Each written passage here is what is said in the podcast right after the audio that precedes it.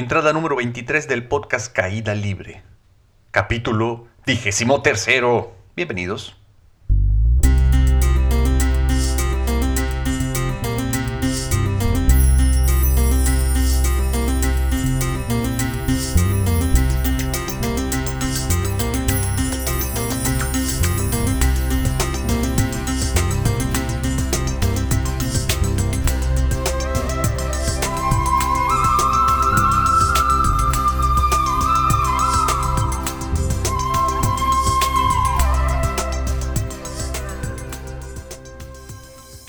Namaste to all of you, bienvenidos nuevamente a su podcast espiritual de cabecera Caída Libre. Mi nombre es Carlos Cervera, soy maestro espiritual iniciado por los divinos avatares Sri Ama Sri Bhagavan. Me encuentro en el Kalkitarma, al igual que otros muchos maestros, y por medio de este podcast intento en medida de lo posible compartirte mi camino espiritual y todas las enseñanzas que Sri Ama Bhagavan ponen a la disposición de la humanidad para liberarnos de una vez por todas de el sufrimiento existencial. Este podcast está patrocinado por Sri Kalki. Hare Kalki, Hare Kalki, Kalki, Kalki, Hare Hare. Gracias por patrocinar este podcast y también por el señor Enrique Puerto Palomo, reconocidísimo deportista progreseño, radicando en Ciudad de México haciendo música, magia y diversión para propios y extraños, quien nos hace el favor de semana a semana regalarnos una bellísima ilustración para el thumbnail de este podcast. Muchas gracias, señor Enrique Puerto Palomo, y un afectuoso abrazo hasta Ciudad de México. Muchas gracias a todos por escucharnos, gracias a los el resto del mundo también nos están escuchando fuera de México, supongo que todos los de habla hispana. Muchas gracias por escucharnos y por compartir este podcast. El día de hoy tenemos un tema eh, buenísimo. Si escucharon el tema anterior ya sabrán de qué se trata vamos a hablar sobre la manera en la que Sriyama y Bhagavan nos proponen crear niños felices, obviamente desde mi propia experiencia. Oye chino, pero si tú no eres padre en esta vida todavía, bueno, lo que pasa es que no voy a hablar de mi experiencia como padre, la cual en esta vida es nula, sino más bien voy a hablarles de mi experiencia como niño, como adolescente y como adulto. ¿Y por qué les voy a hablar de esto? Bueno, porque yo me considero una persona feliz. Y si el tema se trata de cómo crecer niños felices, y puedo encontrar que todo lo que yo he vivido durante el transcurso o el desarrollo de esta vida me ha llevado a donde estoy parado el día de hoy, pues obviamente lo que tengo que hacer es contarles mi vida y cómo este transcurrir de mi vida me tiene hoy siendo una persona sumamente feliz. Sri Ama Bhagavan nos eh, enseñan una serie de pasos a seguir para poder crecer niños felices. Lo que voy a hacer es mezclarlo un poco eh, con mi propia historia. Es decir, les voy a platicar cuáles son estos puntos específicos y cómo se aplicaron en mi propia experiencia. Sriyama Bhagavan dicen que nosotros no comenzamos a eh, existir después de la concepción. De hecho, nosotros existimos mucho antes. Y como la conciencia que somos en este mismo, en esta vida en específico, empezamos a existir desde el momento en que mamá y papá nos piensan. Es decir, cuando ellos pensaron que querían tener hijos, ahí nosotros dijimos presente y comenzamos a prepararnos para el aterrizaje. Eh, cuando estuve yo en el espacio sagrado, el espacio sagrado es un cuarto completamente oscuro en el cual no puedes ver más allá de tu mano, pude eh, tener la experiencia de regresar justo a ese momento cuando yo fui llamado por mis padres y me preparé para el momento de la concepción. O sea, cuando fui yo concebido, como desde la conciencia superior comencé a bajar para eh, este plano. Eso me aclaró muchas cosas porque eh, yo siempre creí o sentí de alguna manera que no valía la pena. Es decir, yo tenía una sensación de no ser suficiente. Esa es la frase. Yo sentía que no era suficiente. Porque, eh, suficiente con respecto a qué? A todo, con lo que yo me proponía o también para las personas. Yo no era suficiente para las personas.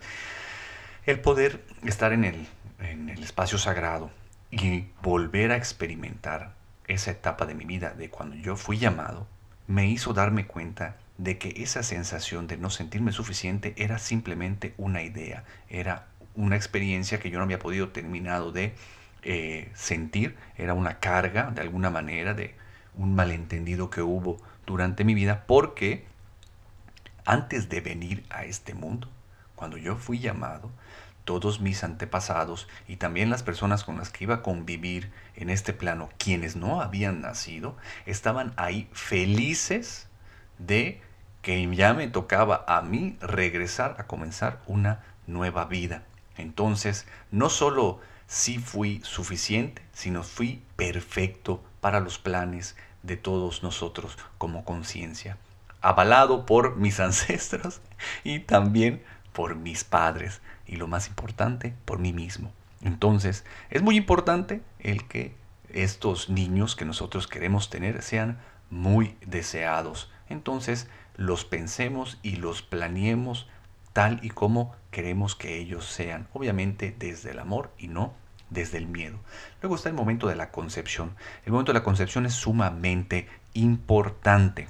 Ahora, eh, ¿qué tan importante es? Bueno, muchas culturas tienen rituales de concepción. Es decir, cuando la pareja tal planea concebir un niño y traer una conciencia a este mundo, el resto del pueblo celebra. Es decir, el acto de la concepción se vuelve eh, algo de todo el pueblo.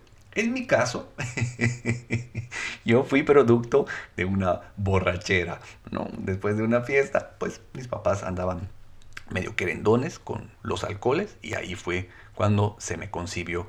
Eh, eso influyó mucho en mi pues, gusto por los alipuses, ¿no? por el alcohol. por eso también tuve problemas de adicciones.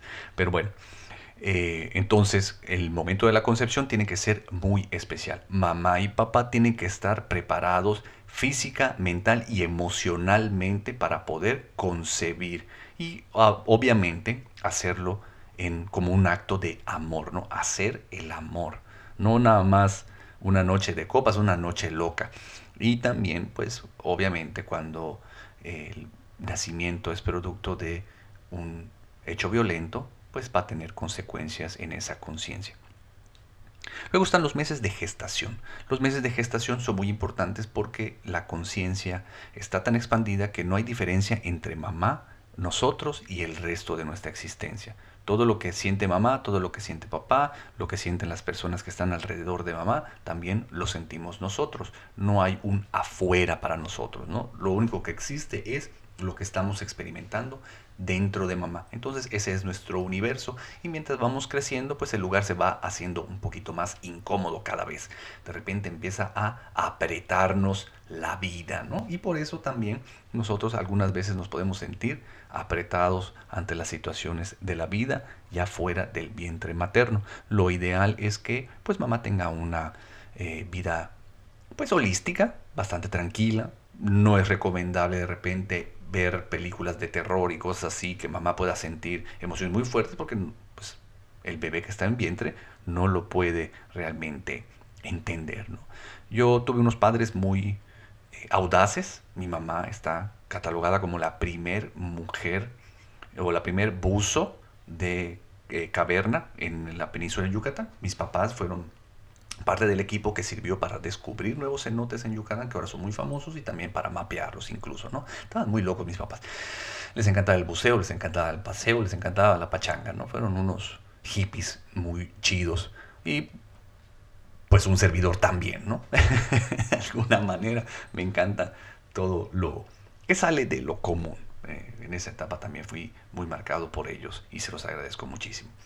Después está el parto. En el parto yo creo que nadie se salva, ¿no? ya sea que nazcas por método natural o seas producto de una cesárea. Cada uno de estos puede tener sus propios eh, ventajas o desventajas para la criatura.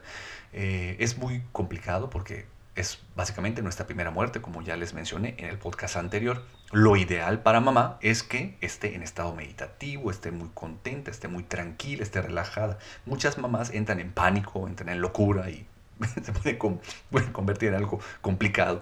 En el caso de mi mamá, yo pues tuve mucha ventaja porque además de que era un niño muy esperado, pues era su segundo parto, entonces ya más o menos se la sabía mi mamá, ¿no? Eh, desgraciadamente, aborto anterior la hicieron parir, entonces pues fue una experiencia muy triste para ella. Y tuvo algún...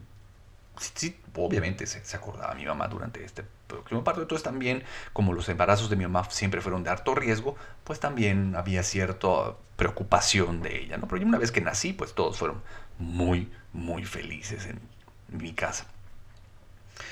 En el caso de, por ejemplo, mi hermanito Raúl, el más, el más chico, nace en una época terrible porque unos días antes de su nacimiento, mi abuelo materno fallece. O sea, el papá de mi mamá fallece. Eso la lleva a una tristeza enorme. Entonces mi hermanito Raúl nace alrededor de una gran tristeza. Pero es por eso mismo que mi hermanito Raúl es una persona tan alegre y tan feliz y que busca alegrar y hacer feliz a todos los que lo rodean, porque Él llegó a traer felicidad a mi familia en un momento de mucha tristeza para todos nosotros. Y yo creo que por eso también me llevo tanto con Raulito, porque mi abuelo materno era mi alucine. Entonces cuando mi abuelo materno muere, me marcó muchísimo también esa etapa en mi infancia. Pero ahorita les cuento también en qué me benefició eso a mí.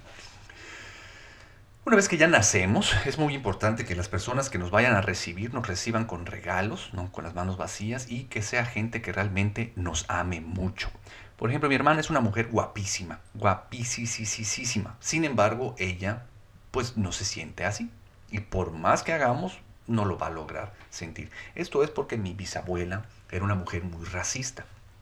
Eh, de hecho, estaba en contra del matrimonio entre mi padre y mi madre, porque mi madre es de ascendencia asiática, mi mamá es china. Entonces, para una mujer como mi bisabuela, era terrible el que mi papá se casara, un hombre blanco, y mezclara ahí la sangre pura, según mi abuela, ¿no? que no, no tenemos nada de alcurnia, pero bueno. El caso es que cuando nace mi hermana, eh, el, comentario de mi bisabuela fue que mi hermana estaba muy morenita. Y desde entonces mi hermana pues no se ha sentido tan bella como el resto de las personas la vemos. Así fue el efecto que tuvo esa experiencia en mi hermana. Eh, entonces asegúrense de que la gente que esté ahí sea gente que realmente ame a la criatura. Yo por eso, cuando los hijos de mis amigos nacen, yo no los voy a ver hasta tiempo después porque no vaya a ser que la mente traviesa vaya a lanzar un pensamiento travieso y perjudique ahí a las, pues a las personas que tanto amo y esas personas que tanto ama aman también a su vez. Después están los años de crianza. Los primeros seis años de nacido son los más importantes. ¿Y esto por qué? Ahí es cuando nosotros nos hacemos de las decisiones fundamentales de la infancia. Estas decisiones fundamentales de la infancia son las que van a crear el resto de nuestras vidas, para que tengan un ejemplo. Yo eh, me vuelvo obeso a los 15 días de nacido, ¿ok? A los 15 días de nacido, el doctor, el pediatra, me pone a dieta porque tenía miedo de que yo desarrolle alguna enfermedad derivada de la obesidad. Era un pequeño Java de Hot. el niño Michelin, no es exageración. El, para que mi madre me cargara era un problema por lo pesado que yo estaba. Y lo único que comía era eh, leche materna. ¿Por qué yo engordé tanto? Porque yo era un niño tan deseado. Yo era un niño que también necesitaba tanto amor porque, y tanta seguridad después del, del parto, bueno, de la gestación complicada que tuvo mi mamá por embarazo de riesgo, pues yo encuentro la manera de nutrirme por medio de mi madre y de recibir su amor, pues por medio del mamar. Cuando de repente me ponen a dieta, pues yo me quedé con hambre, con hambre y con falta de atención de parte de mi madre. Yo lo que quería era seguir sintiendo el amor de mi mamá por medio de, pues, alimentarme de la leche materna, el cual fue una situación que se me negó y que me marcó mucho, mucho por el resto de mi vida. Pero también se los voy a platicar. También durante mi infancia me detectan eh, mi dislexia. Entonces pues empiezo a ir medio regular son en la escuela, ¿no? Por lo mismo de mi dislexia y porque las escuelas no estaban adaptadas para esta capacidad diferente con la que yo crecí, con la que yo vivo actualmente.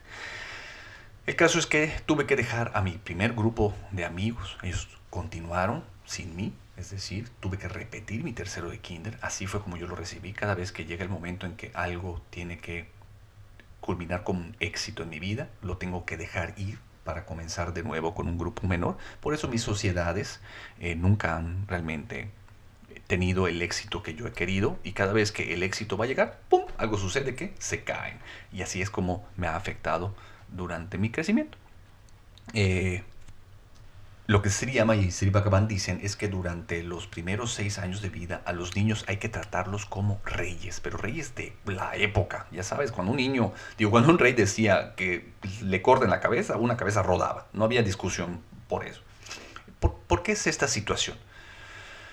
Porque a nosotros, sobre todo en Latinoamérica, se nos ha acostumbrado a que todo es no no, no, no, no, no, no te subas, no hagas esto, no tienes esto, quiero esto y no me lo dan. Entonces nosotros crecemos con una enorme frustración. Si para un adulto es sumamente frustrante ir a una venta nocturna, darte cuenta que quieres algo y no lo puedes tener porque no tienes el dinero y te frustras enormemente, imagínense para un niño que no conoce separación entre mamá y papá. Él no, no, no concibe cómo su brazo derecho no quiere darle el, el barquito que vio en Liverpool tomando en cuenta que el brazo derecho es mamá o es papá, por, por decirlo de alguna manera. Entonces lo que dicen Ama y Bhagavan es que pues no les muestres lo que no les puedes dar. Un niño no te va a pedir lo que no conoce. Eh, si no quieres que se electrocute metiendo el dedo en el enchufe, pues quita los enchufes, así de fácil. O tápalos. Si no quieres que se abra la cabeza con la punta de la mesa, tapa la punta de la mesa. Oye, pero ¿cómo voy a cambiar toda mi casa para tener un hijo? Bueno, lo que pasa es que un hijo es compromiso, es una conciencia nueva. Sí, definitivamente te tienes que preparar para tener un hijo. No, el, tener un hijo no es solo para tu beneficio propio y para que te sientas completo como madre y como padre. No, es traer una conciencia completa, es una parte de Dios que viene a este plano. Entonces, definitivamente, tienes que prepararte como padre. Y no solo tú, sino también tu pareja y todo tu entorno. Entonces, si a tu niño de los 0 a los 6 años lo creces como un rey, va a prepararse de manera muy natural para pasar a la siguiente etapa que es de los 6 a los 12 años. Obviamente esto dependiendo de pues, la precocidad que tenga el niño. Con los avances tecnológicos los niños crecen mucho más rápido. Entonces esto puede ir variando, pero seguramente tú como padre y con ayuda de la divinidad vas a saber cómo, qué, cuándo y dónde, con quién. Cuando pasas a los seis años es momento entonces de tratar a los hijos como príncipes, es decir, comienzas a educarlos siempre con muchos derechos, pero también con sus primeras obligaciones. Y esas obligaciones se las vas a enseñar por medio del ejemplo. Un niño no puede saber qué es limpiar cuartos si nunca ha visto nadie hacerlo. Entonces no es limpia tu cuarto, sino es ven, te voy a enseñar a limpiar tu cuarto. Y junto con el niño aprendes a hacer esto. Yo crecí con nanas, entonces en la vida limpié un nada. Entonces tampoco tengo la costumbre de hacerlo el día de hoy. Y, parece que es una, ay, pues qué fácil, ¿no? Que pues, eres sucio y qué horror. No soy sucio, soy bastante desordenado. Y, por ejemplo, si yo uso una servilleta y la dejo a un ladito, con el plan de tirarla más adelante, ese se me olvida. Porque no existe para mí el tirar la basura. Obviamente ya con ayuda de mi esposa, me hace ver lo que tengo que limpiar y tirar, pues voy aprendiendo estas nuevas virtudes de la limpieza y del orden. Y gracias a Maricondo también. Eh, pero cuando logré tener ya cierta fuerza, pues mi mamá nos enseñó a eh, limpiar la casa, a podar el jardín, a de repente arreglar que vamos a colar la arena para que no pisemos el shashnuk, el espino, ¿no? Y nos ponían a colar la arena, o nos ponían a pintar la casa, o nos ponían a levantar un muro, quitar los andadores de concreto que pesaban una tonelada cada uno a niños de 10 y 9 años, ¿no? Eran peor que los trabajos forzados de los campos de concentración, por eso tampoco mis vecinos querían jugar conmigo, porque una vez que llegaban a mi casa los ponían a chambear junto con nosotros. Ahora, ¿cuál fue el beneficio de esto? El beneficio es que yo y mis hermanitos tenemos un metabolismo bastante rápido y una capacidad de crecer músculo muy importante. Mis dos hermanitos tienen unos cuerpos espectaculares. Y no solo lo digo yo, lo dice todo el mundo. Mis hermanitos estornudan y marcan el cuerpo. Ya sabes, estornudan y le salen cuadritos. Yo no. me, me, cuesta más trabajo. Además, yo soy muy huevón, yo no voy al gimnasio. Ellos sí van al gimnasio, pero van al gimnasio realmente muy poco para el cuerpo que tienen. El caso es que eso sirvió mucho, ¿no? De que desde esta temprana edad, pues se nos acostumbró al trabajo físico. Eh, en mi caso, mi papá, por ejemplo, él era muy director de sombra. Entonces hay que pintar la piscina. Él se sentaba en la sombra y te decía cómo pintar la piscina. Yo también hago eso al día de hoy. ¿no? A mí me encanta, me encanta dirigir a la gente, pero no me encanta el tener que hacer el trabajo. Sin embargo, pues ya no tengo a quien lo haga por mí. Entonces también muchas cosas ya las tengo que hacer por mí. Me cuesta mucho trabajo aprenderlas, pero gracias a que pues YouTube te muestra muchos tutoriales, puedes aprender cualquier cosa. Nada más que ya me di cuenta de que pues yo no nací con esa eh, tendencia a pues querer o disfrutar el trabajo eh, físico. Después eh, sigue la siguiente etapa. Y si tú educas a tus hijos como príncipes desde el amor y desde el ejemplo, no desde el miedo, ya que me refiero con desde el miedo, eh, no te subas ahí porque te vas a caer y te vas a romper la madre. Eso no lo puedes saber. Cuando tú dices eso como madre o como padre, en realidad lo que estás proyectando es tu miedo. Tú no puedes saber qué es lo que le vaya a pasar a tu hijo. Porque para empezar, ni siquiera tampoco tienes la experiencia. Y lo único que estás demostrando es tu poca fe en la divinidad. Te estás cagando de miedo de todo lo posible que le puede llegar a pasar a tu hijo, pero más porque no confías en la divinidad y dos, porque en realidad lo que te da miedo es lo que tú puedes sentir en consecuencia. Si el niño se rompe la cabeza, el que va a sentir que se muere eres tú y no tu hijo. Entonces hay que tener mucho ojo con eso.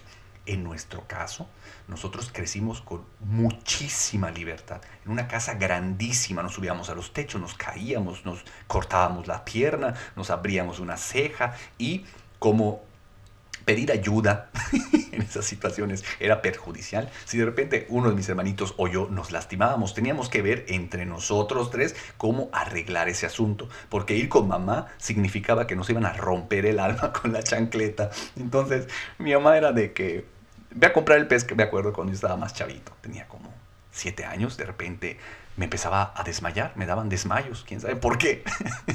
Así, y me desmayaba, ¿no? De repente me quedaba mucho tiempo parado, había mucho sol y me desmayaba. Eh, ya en, entre los... Sí, chavito. El caso es que en unas vacaciones en la playa me mandan por el pescado frito. Me dice, mi mamá, ya, ya encargué el pescado, ya lo pagué, solo ve a buscarlo. y yo cagado de miedo le digo, oye, porque me iba a perder, pero me iba a perder por mi dislexia, porque yo no me sé eh, orientar. Si no fuera por, por Google Maps y por Siri, yo no saldría de mi casa. Es en serio, no es broma, pero es porque así funciona mi cerebro. Entonces, a esa edad yo tenía miedo de perderme en Telchac Puerto. En realidad no era que me daba hueva ir por el pescado, lo que me daba miedo era no regresar nunca más a mi casa y convertirme en pescador. El caso es que le digo a mi mamá, oye mamá, pero ¿y si me atropellan? Mi mamá me responde, si te atropellan, te pego. ¿no? Así era la manera en que reaccionaba mi mamá. De hecho, una vez, eh, ¿cómo me marcó a mí esa situación? La primera vez que estuve en un choque, envuelto en un choque, yo, yo no quería hablarle a mi mamá. Ni siquiera era yo el que manejaba. ¿no? Yo estaba como pasajero y hubo un choque. Entonces iba a llegar tarde a mi casa. Y yo tenía que avisar a mi mamá. Y yo tenía miedo de avisarle a mi mamá porque me iba a cagotear. Esa era la creencia fue bellísimo cuando a final de cuentas le hablé a mi mamá y mi mamá lo único que hizo fue preocuparse por mí. ¿Estás bien? ¿Con qué te pasó? ¿Dónde estás? Voy por ti. ¿No? Rompió mi, mi línea de pensamiento, pero así es como reacciono de manera inconsciente hasta el día de hoy. Muchas cosas me cuesta decírselas a mi mamá porque no porque no la quiero preocupar, porque me da miedo la cagotiza que puede venir en consecuencia y también lo puedo ver con el resto de mis hermanitos. Situación que ya está cambiando gracias al despertar de mi madre. Entonces, después de los 12 años hay que educar a los hijos. Y aquí es cuando todos los papás revientan, sobre todo mi mamá, porque o los padres muy más, más viejos, porque es dificilísimo entender esta situación. Hay que educar a los hijos, según se llama Bhagavan, como amigos. ¡Bum! ¿no? cuando yo se lo dije a mi mamá, cuando mi mamá lo escuchó por primera vez, fue que estás pero loco, yo jamás voy a ser tu amigo, yo soy tu madre, yo soy tu madre. Es obviamente una posición superior, es ego. Eh, ella lo puede ver el día de hoy y la verdad es que entre mi mamá y yo hay una amistad bellísima que está creciendo cada día más y está rompiendo con las barreras de hijo y madre o madre e hijo. Eso lo que está ocasionando es que empiece a fluir un amor incondicional entre nosotros. No es que no lo había antes, sino que hoy lo podemos percibir porque ya no hay esas barreras mentales y esos condicionamientos y creencias que las cubrían en su, bueno, anteriormente. Entonces a los hijos hay que crecerlos como amigos. ¿Por qué es tan difícil para mi mamá esto? Bueno, para que tengan una idea. De repente cuando a mí me descubren la dislexia, cuando estaba más chavito, en tercero de kinder, yo tenía un mejor amigo, se llama Alejandro Cáceres. Hoy sigue siendo de mi círculo de amigos, pero porque retomamos la amistad ya siendo adultos. Eh, siendo el primer, la primera, una de mis primeras amistades en la infancia, de repente dejó de ir a mi casa. Y no es que haya dejado de ir a mi casa, sino que se cansó de ir a mi casa y no poder verme. Y no me veía porque mis nanas no le permitían verme. Y no le permitían verme porque mi mamá no quería que yo me eh, relacionara con Alejandro. ¿Y por qué? Porque yo tenía que estar estudiando más todavía por mi dislexia. Yo iba a clases en la mañana y también en la tarde. Entonces las amistades eh, fueron reducidas. Después en mi adolescencia pues estaba eh, Beto Fajardo, hasta el día de hoy es mi mejor amigo, pero le dimos muchos dolores de cabeza a mis papás porque pues éramos terribles, éramos terribles. Y este, también en mi etapa de adicción pues me tocó compartirla con él. Ya ninguno de los dos tenemos esas adicciones, pero pues sí hicimos sudar mucho a mis padres. Pero ¿por qué me convierto yo en adicto? No solo por el karma y las, los condicionamientos de pues conocer alcohol y el miedo de mi mamá hacia las drogas, sino también porque yo no logré vivir mi adolescencia de la manera en la que ya yo lo tenía que vivir. Durante mi adolescencia mi madre me reprimió muchísimo. Yo me acuerdo que eh, por lo mismo de mis calificaciones bajas durante mi eh, preadolescencia, pues yo no conocí la calle. yo estuve castigado casi todo el, mi, año escolar, ¿no? Mis salidas eran muy pocas. Entonces yo estaba, era una olla de presión que quería vivir y que quería encontrar su, reafirmar su propia existencia.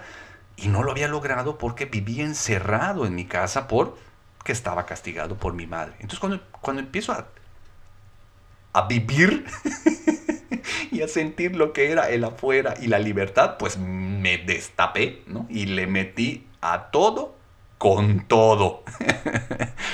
Eh, obviamente, cuando uno abusa muchísimo del placer, pues tiene que pagar su dosis de sufrimiento. Entonces tampoco duré muchísimo en las adicciones. Cuando tocó el momento de pagar eh, la dosis de sufrimiento, pues yo caí y toqué fondo fuertísimo.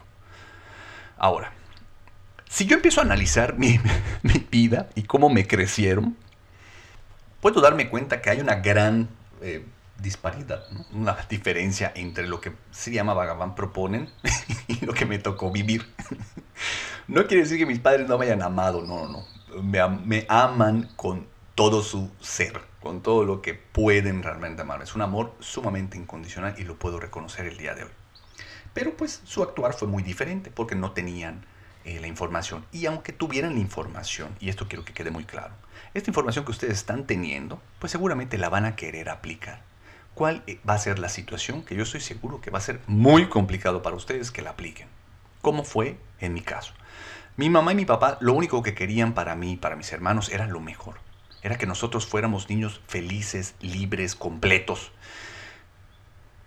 Y aunque hicieron todo lo posible para que esto sucediera, pues metieron las cuatro patas con cada uno de nosotros, en el nombre del amor.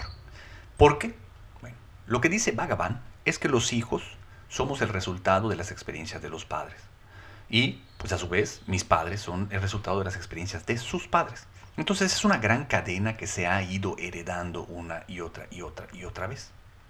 La única manera de poder romper esta cadena es mediante eh, la ayuda de una divinidad. Es por decir, por medio del despertar. Tú a Dios lo involucras en tu vida, te relacionas con Él, haces una eh, relación tan cercana en la cual te fundes con Él y desaparece entonces todas tus programaciones, todos tus condicionamientos, todas esas cosas negativas que pueden llegar a perjudicar el crecer a tus niños y entonces empezar a generar eh, respuestas extraordinarias. Las respuestas extraordinarias es la divinidad actuando a través de tu corazón.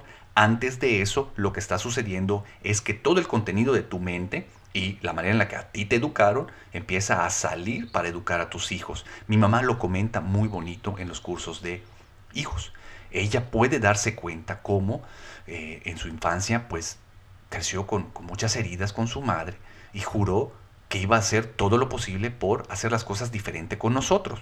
Y hoy puede ver que hizo exactamente lo mismo, no exactamente lo mismo, pero muy parecido. Ella terminó convirtiéndose en su madre, porque nosotros como hijos también lo vamos a hacer. Nos vamos a convertir en nuestros padres, en nuestras heridas, en nuestras cargas y nuestros condicionamientos, a menos que logremos alcanzar el despertar. Todo lo que yo viví, ¿ok? Funcionó para llevarme al punto exacto en el cual yo pedí ayuda a mi divinidad.